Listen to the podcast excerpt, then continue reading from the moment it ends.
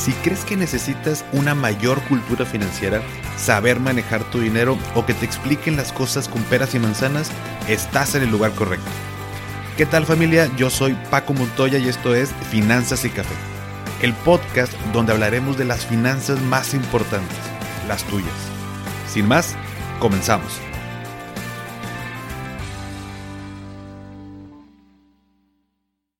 Hola a todos y bienvenidos de nuevo a Finanzas y Café. Espero que estés teniendo un excelente inicio de semana.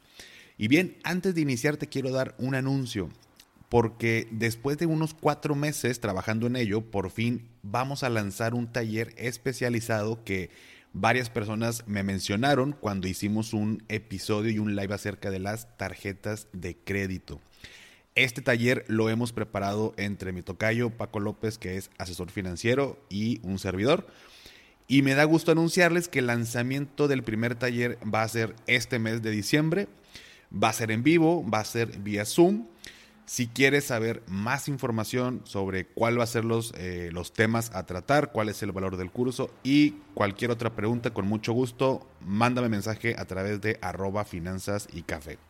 Vamos a iniciar con todo este 2021. Estoy seguro que este taller especializado te va a ayudar enormemente.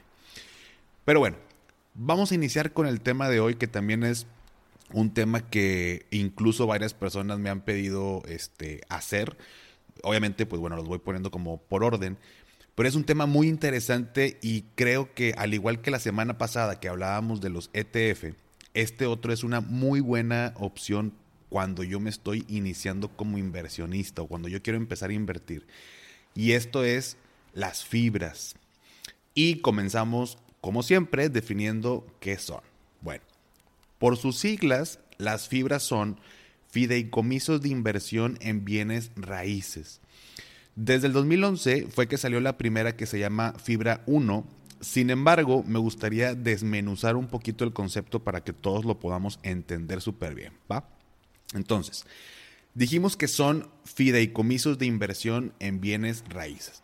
Para empezar, un fideicomiso de manera general es un contrato mediante el cual una persona a la que se le conoce como fideicomitente delega determinados bienes de su propiedad a otra persona llamada fiduciario para que éste administre de la mejor manera los bienes en beneficio de un tercero llamado fideicomisario.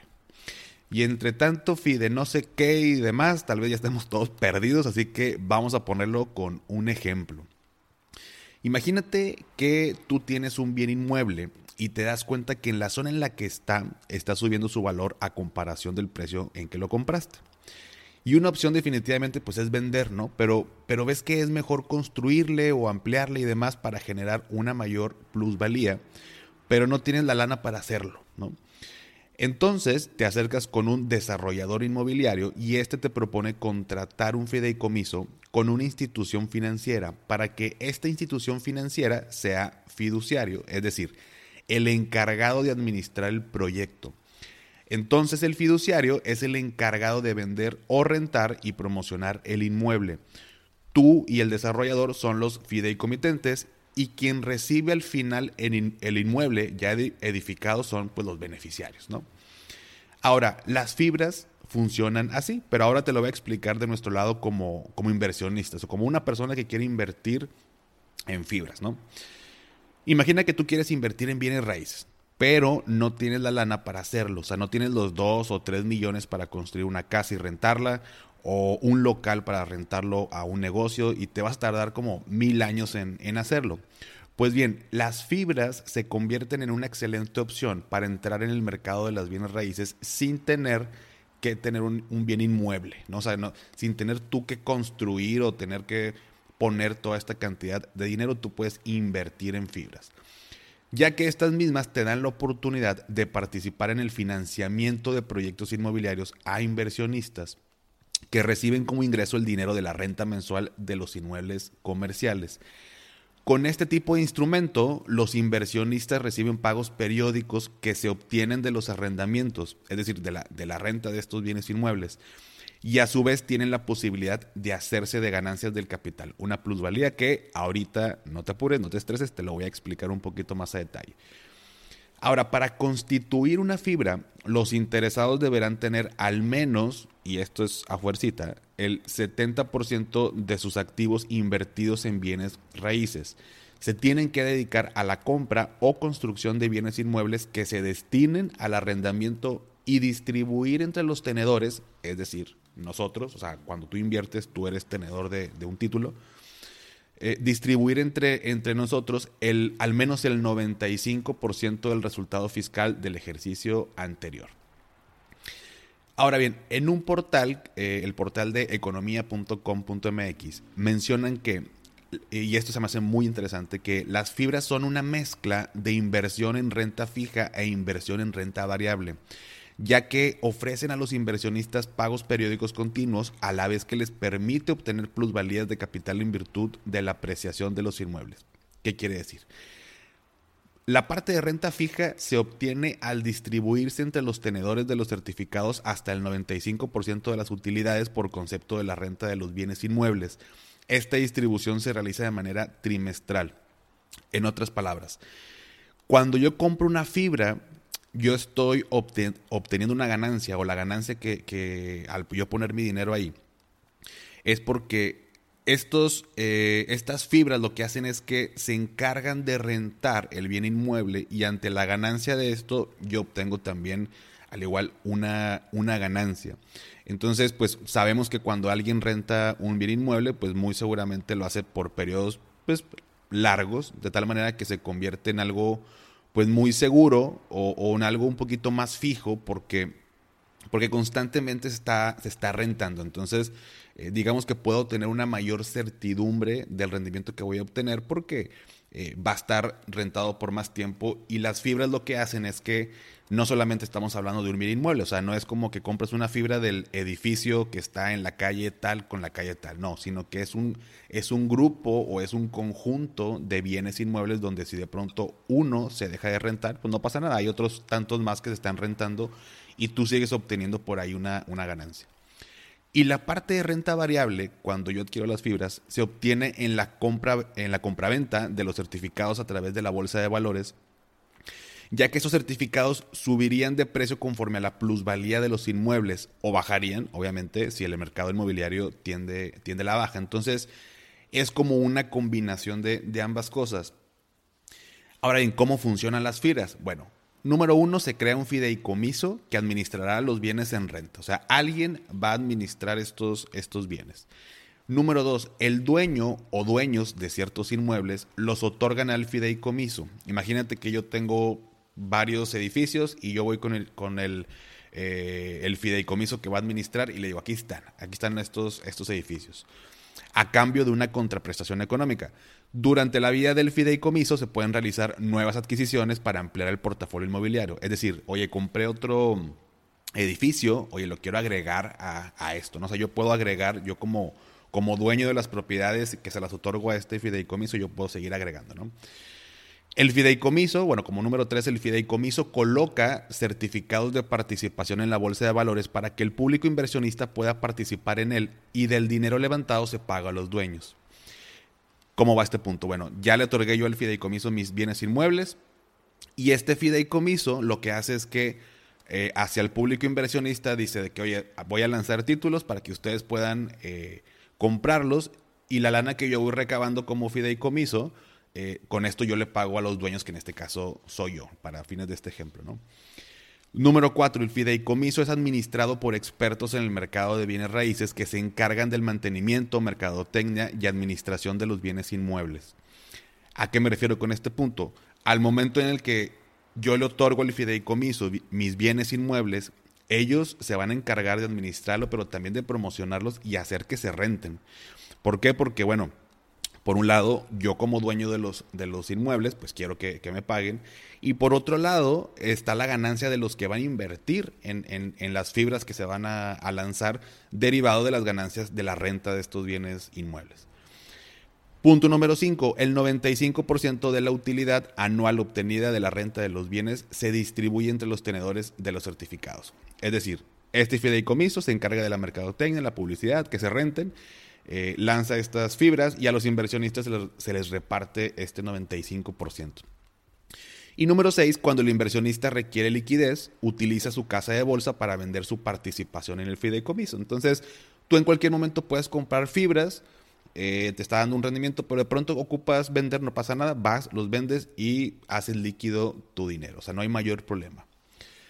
En México, eh, hoy, en día existen alrededor de 15 tipos de fibras diferentes en las que podemos invertir y no se necesitan las grandes cantidades para hacerlo. Eso lo hace todavía más, más interesante. O sea, no estamos hablando de, oye, tienes que tener 50 mil pesos, 40 mil pesos. No, o sea, inclusive desde casi, eh, hay títulos que valen hasta 7 pesos, 43 eh, pesos, 50 y tantos pesos. O sea, es relativamente muy, muy accesible poder invertir en el mercado inmobiliario a través de las fibras.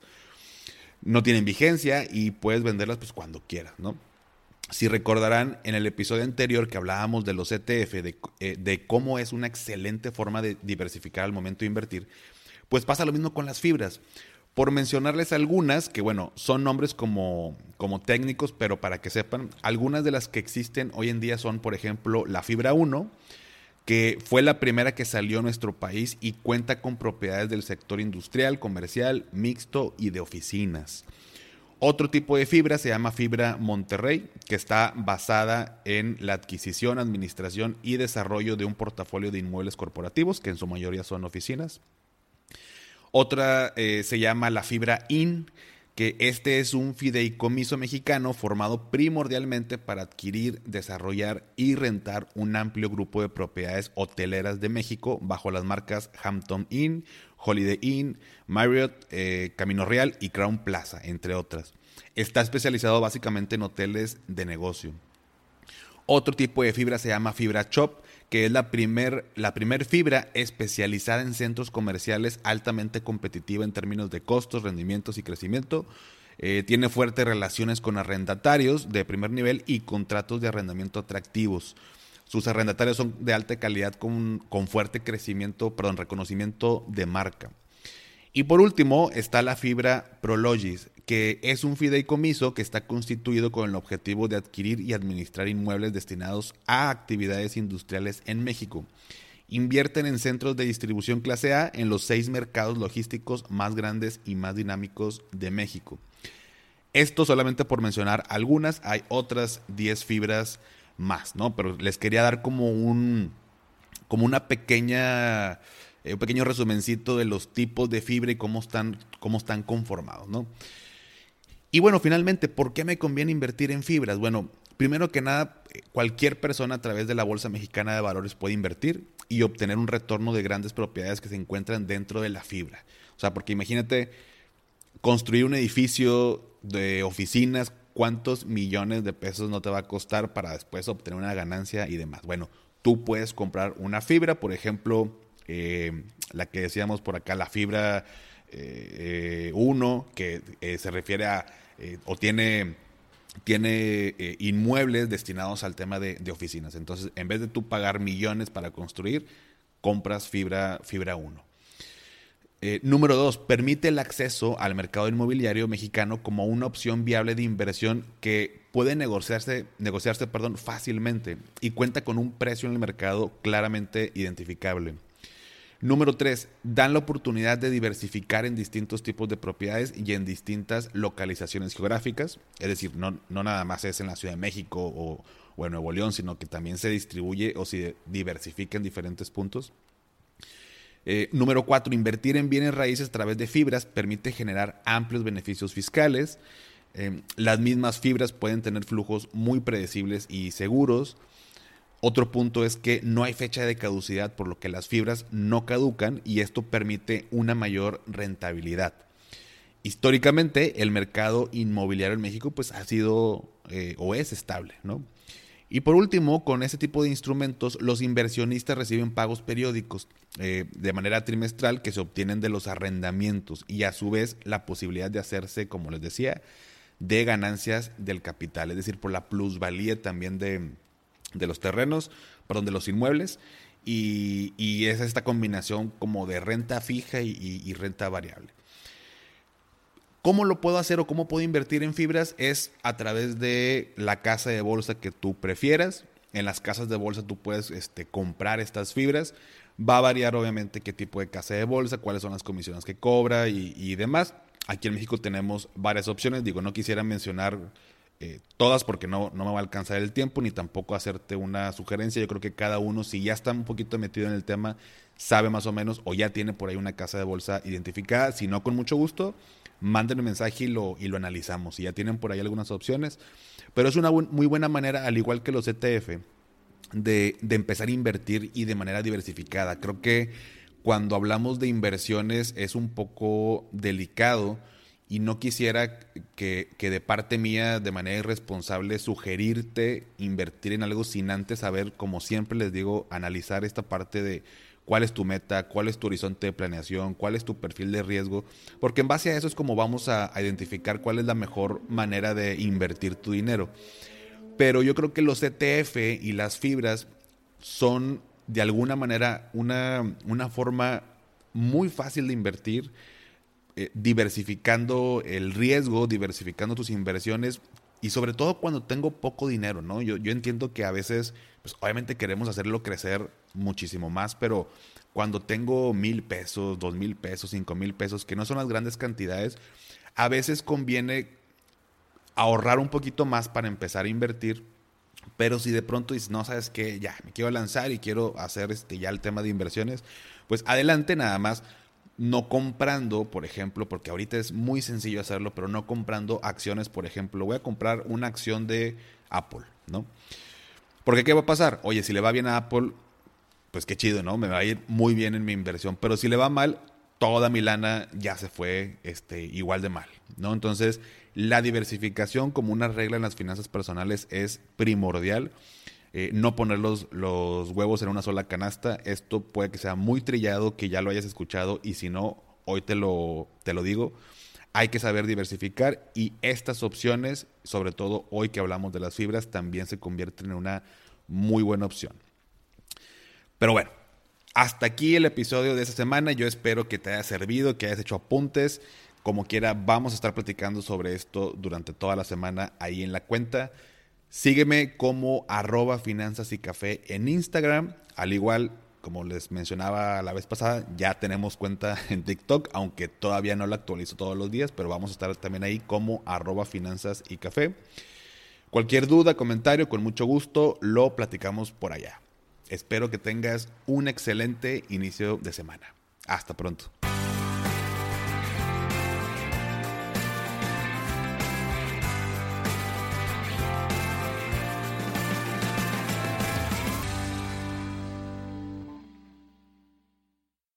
¿Nunca te alcanza para lo que quieres? ¿Le tienes miedo al crédito, los seguros, las inversiones, al Pues no te preocupes más, estás en el anuncio de 30 segundos correcto. Bienvenido a Maldita Pobreza. En este podcast te daremos hacks para entender tu seguro de gastos médicos, sobrevivir al hot sale o el buen fin, ahorrar e invertir en bienes raíces. Maldita Pobreza, producido por Sonoro. Busca Maldita Pobreza en cualquier plataforma de podcast. Okay, round two. Name something that's not boring. A laundry? Ooh, a book club. Computer solitaire, huh? Ah, oh, sorry, we were looking for Chumba Casino. That's right. ChumbaCasino.com has over 100 casino style games. Join today and play for free for your chance to redeem some serious prizes. ChumbaCasino.com. No purchase necessary. Full prohibited by law. 18 plus terms and conditions apply. See website for details.